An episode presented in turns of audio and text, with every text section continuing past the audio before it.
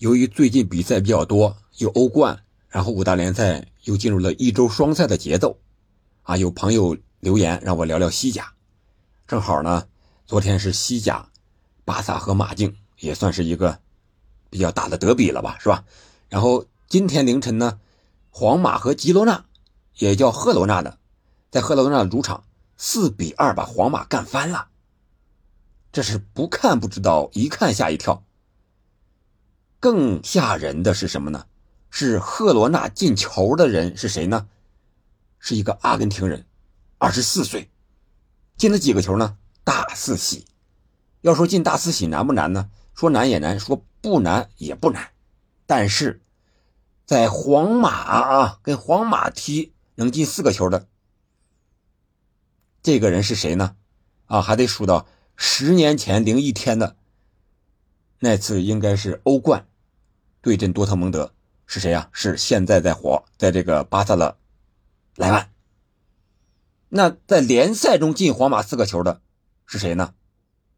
是一九四七年了啊！从一九四七年到现在是首个，是首个呀，在联赛中进皇马四个球的单场上演大四喜的人，这个人叫什么？这个人就叫这个卡斯特里亚诺斯，这个名字是不是很拗口啊？卡斯特里亚诺斯，阿根廷人，身高一米七八，体重七十四公斤，这和我一模一样啊。年龄二十四岁，是一个右脚球员。这个和我正好相反，我四十二，我是左脚啊，一正一反啊，这是开个玩笑啊。但是这个人可以说一战成名啊，因为对皇马嘛，本来流量就大。再加上对皇马上演大四喜太难太难，是吧？刚才我讲了个数据，啊，最早的前一个是二零一三年的莱万，再往前那就是一九四七年在联赛里边了啊，这个有多难？想一想，所以说他可以一球成名。那今天咱们先聊聊这个人啊，然后再聊聊这种比赛的结果，然后再聊聊马竞和皇和这个巴萨那那场比赛。那这个人呢？他是今年二十四岁，刚才说了，阿根廷人，但是他从来没有在阿根廷联赛的俱乐部里效力过。他最早呢是智利大学 U 十九，然后到了呃乌拉圭的联赛蒙特维迪亚城力巨。这个名字很拗口，也很生疏，但是他所属的这个集团呀，就是他的老板，你肯定熟悉，那就是城市集团。城市集团为什么熟悉呢？因为赫罗纳是城市集团的，然后更大的曼城是城市集团的，这嗯大概就明白了吧，是吧？这个卡斯特里亚诺斯呢，到赫罗纳来踢球，是从纽约城租借过来的。说白了，就是一个内部的调动，不属于转会，因为他都属于一个，是吧？大的老板背后是一个大的集团，集团内部的调动是租借。啊，说白了，这个钱弄来弄去都是到人家个人家一个人的账户里边了，啊，这是一个。再一个就是，他上演大四喜，不是头一回，而且上一次上演大四喜，对阵的球队也是皇家，啊，也带“皇家”两个字是在纽约城，在美国职业大联盟的时候，啊，对阵的是皇家盐湖城，也是进了四个球，那场比赛。纽约城是六比零大胜。有意思的是，这个皇家盐湖城是美国的，看似和西班牙不着边际，但是确确实实是老板啊，叫这个戴夫查特兹，确实是受到了皇马的影响，给这支球队取了个名字，安上了一个“皇家”两个字，也是西班牙语的这个意思。你看这个有意思啊，是吧？然后。瓜帅也曾经看好这名球员啊，卡斯特利亚诺斯，在二一年的时候，纽约城曾经夺冠，然后这个球探纽约城或者说城市集团的球探曾经跟瓜帅说过啊，这名球员怎么样？然后他高度评价了这名球员，然后他今年是头一次或者说第一年登陆欧洲，目前就是三十一场十二球一个助攻，非常的了不起的一个数字了。啊，对于一名啊这样一个身材的一个球员，这么一个年轻的首次登陆西甲的球员来说，非常可以了。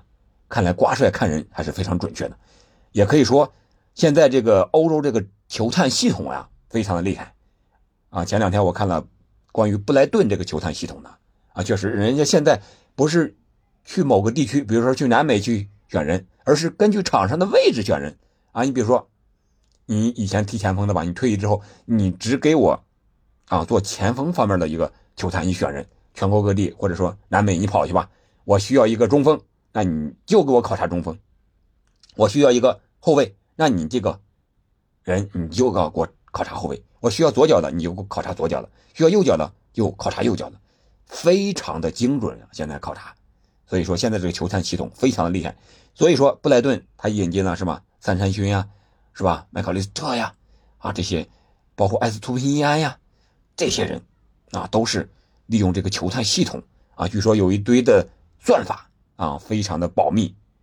看来这个。足球和科技啊是连的越来越紧了。再一个呢，啊，现在这个卡斯特利亚诺斯呢年薪是非常低的，九十一万欧元，在赫罗纳队内呢不是最低的，但是相对于大牌球员来说已经非常非常低了，对吧？这是这名球员的一些情况。那这场比赛呢，他为什么能上演大四喜呢？头顶脚踢，两个头球，两个右脚进球。这场比赛，皇马可以说是能上的主力基本都上了，除了受伤的本泽马，是吧？库尔图瓦、阿拉巴，但是他在比赛之中这个状态，或者说是这个在场上的这个注意力集中的精神不够，所以说这场球那四个球，米利唐有几次可以说注意力不集中，呃，也在赛前呢，有记者问到安切洛蒂，这个怎么解决？安切洛蒂说：“啊，他已经够用了。”结果还是因为注意力不集中，啊，被打了四个。第一个球是在右边路打卡瓦哈尔这边，然后这个十七号啊叫里克尔梅，里克尔梅啊，老一点的球迷可能知道，这以前是阿根廷的十号，非常的厉害，里克尔梅。但是他是一个西班牙球员，但是速度比较快啊。他是内切之后，卡瓦哈尔跟过来了，但是跟不住啊。卡瓦哈尔也老将，我们都知道是吧？然后米利唐在这儿。伸了一脚想挡，然后没挡住，他这个球直接就传到了底线。底线有人前插，插到这儿没办法，吕迪格过来补位，然后这两个中卫不是拉出来了吗？然后人家传中，克罗斯补到中后卫这个位置上，纳乔是防后点，结果就是过了克罗斯的顶，然后这个九号啊卡斯特利亚诺斯头球进了，这是比赛的第十一分二十一秒进的球。可以说，赫罗纳这支球队的开局是非常不错的，包括我们说过，上两轮吧，他和巴萨的比赛零比零踢平了。我也说过，这支球队这个倒球的能力也是非常强的。然后第二个球呢是二十三分二十一秒，这个球很简单，我记着也有过类似的一个情形，我忘了哪支球队了，我这个记忆力不是特别好，肯定有这么一个情形。就是后场的一个大脚，是巴萨来还是皇马来？肯定是和这两支球队沾边的。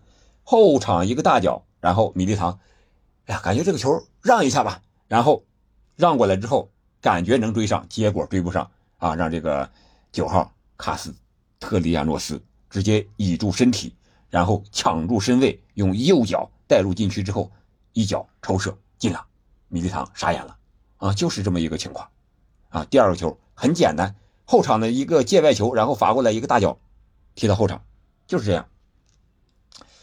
然后第三个进球呢，是下半场刚一开场，三十八秒，四十五分三十八秒，右边的一个突破，突破纳乔，纳乔的速度啊，确实边后卫你没速度，确实太吃亏了啊。然后这个二十号啊杨克托右路的一个传中，然后中间有一个人抢点晃了一下吕迪格，然后米利唐右漏了，然后。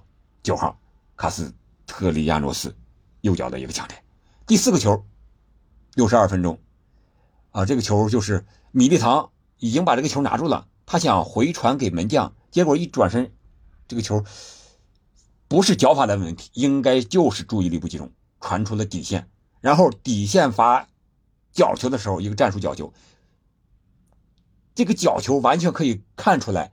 皇马这支球队目前在联赛中的一个状态确实有些心不在焉，所有的防守队员都在禁区之内，在那等着人家发角球呢。结果人家突然之间发了一个外点，后来还是卡瓦哈尔这老将看出来了，赶紧去上去封封堵，但是还是晚了。这个球也有一些运气的成分吧，一封堵一倒地啊，结果这个球直接弹在了卡瓦哈尔的背上还是屁股上，弹出了一个弧线，正好弹到了这个九号的头顶上，直接顶顶进了四个。六十二分钟四个，七十二分钟换下场，就是就是这么神奇。有些时候记录就是这么这么创造的。而皇马那两个进球呢，和维尼修斯有很大的关系。第一个进球是维尼修斯直接在后点头球进的，第二个进球是维尼修斯突破，然后传中是巴斯克斯打进的。维尼修斯本场比赛是真的啊，受到了赫罗纳这支球队的一个针对性布置啊，包括。呃，布埃诺呀，啊，布埃诺二十二号，还有这个，呃，四号右后卫阿尔瑙，还有这个单后腰隆美乌，三个人，至少有两个人在这家访他，把维尼修斯弄的呀，哎呀，怎么说呢？反正是我就是把你撞倒，然后让你不舒服，然后让你心呃这个生气激怒你，但是我不和你争吵啊，裁判过来，都是有球状态下的一种对抗嘛，我不跟你。无球的时候啊，推推搡搡呀，骂呀，啊，不跟你说这些。但是维尼修斯博他上头啊，他烧脑呀，他上去就跟人理论，还有时候还推人家啊，啊，结果这个裁判还是比较松的，对维尼修斯我觉得是比较客气的。他有几次是球已经无球的时候，他上去推人家，把人干倒了，裁判也没有表示，就给了一张黄牌啊，就给了维尼修斯一张黄牌。但是安切洛蒂呢，我觉得没有把维尼修斯换下来。可能也有自己的考虑，那就是让维尼修斯自己调整自己的心态吧。你不能，你跟别人一打架一吵架，我就把你换下来，那多没意思啊，是吧？你这个问题你还要面对的。以后面对曼城，如果踢欧冠的半决赛了，还遇到这种情况，别人还是挑衅你，那你怎么办？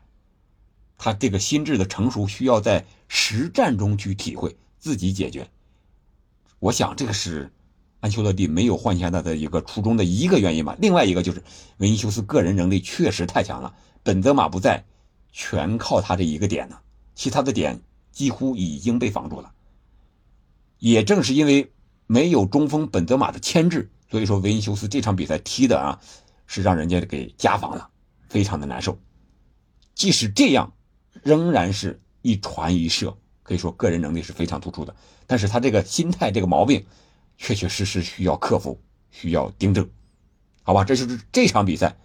这场比赛皇马输了之后，那就是多赛一场的情况下，是被巴萨是领先十一分，可以说还剩七轮，这个争冠应该说皇马早就已经断断续续的有些放弃了。他重点应该就是接下来国王杯决赛对奥萨苏纳。然后就是欧冠半决赛对曼城，这几场比赛对皇马来说太关键了。然后我们说说巴塞罗那和马竞这场比赛。这场比赛呢，马竞踢的，我个人感觉啊，又回到了那种铁血的那种感觉了。上来之后有一个不到一分钟吧，好像是，应该是不到一分钟，是马竞的八号格里兹曼的一个抢射打在了横梁上。这场比赛，巴萨的运气也不错，马竞踢的是比较好的，我个人感觉是非常好的，特别是格列兹曼这个点啊发挥的，从组织进攻到前插射门，到回来回防都是非常积极，有板有眼，确实能当一支球队的核心。而且他的发型，你看呢，这个紫的有点白，和这个马竞的队服啊。是一个颜色，他可以说对这支球队也是非常忠诚的，对吧？呃，然后巴萨这边呢，好的一点就是他赢球了，而且是一比零啊，这个弗兰托雷斯进的。呃，有一点战术的变化呢，就是莱万，由于他踢中锋嘛，身体对抗特别多，所以这场呢，他大部分时间是放在边路，少一点和对方中后卫的对抗，然后让加维啊、托雷斯啊上去啊，给他们时不时的。对抗一下，这样的话，莱万拿球的机会可能就更多一些。但是莱万也有几次啊，一次是传球给拉菲尼亚，拉菲尼亚没有打进，还有一次是这个门将奥布拉克已经出来了，出了大禁区了，但是莱万那脚球没有选择传球，而是选择了这个自己打门，但是打偏了，这个拉菲尼亚也不是很高兴，这个可能队员之间相互之间可能也有点小小的这个心理的矛盾啊，应该不是很大。还有一点对巴萨好的一点就是佩德里啊、加维啊这些伤病已经回归，而且状态还不错啊。德容是首发的，佩德里是替补出场，上场之后啊都发挥了作用。我个人感觉，巴萨在西甲拿冠军应该是没有任何问题了，百分之百了。一方面是领先的分数够多，再一个他防守太好了，现在还是失球是还是个位数啊。这个太厉害了！之前五大联赛应该是那年切尔西是穆里尼奥带的，是丢十五个球一个赛季下来，现在他是丢九个球。要说破切尔西的记录，应该有可能；要说要说是还想是个位数，这个可能难度太大了，需要极高的这个防守的注意力，当然也需要一些运气的成分。好吧，这就是巴萨和马竞这场比赛。呃，巴萨是伤员回归，运气不错，但是莱万呢没有取得进球。好了，本期的西甲咱们就聊到这儿了，也是响应球迷啊，球迷说咱们聊一聊，那正好赶上这两场比赛了，咱们就聊一聊。明天就是英超的天王山之战，曼城对阿森纳了，到时候咱们再聊一聊曼城和阿森纳的比赛。好的，感谢您的持续的关注。收听、评论和转发，我们下期再见。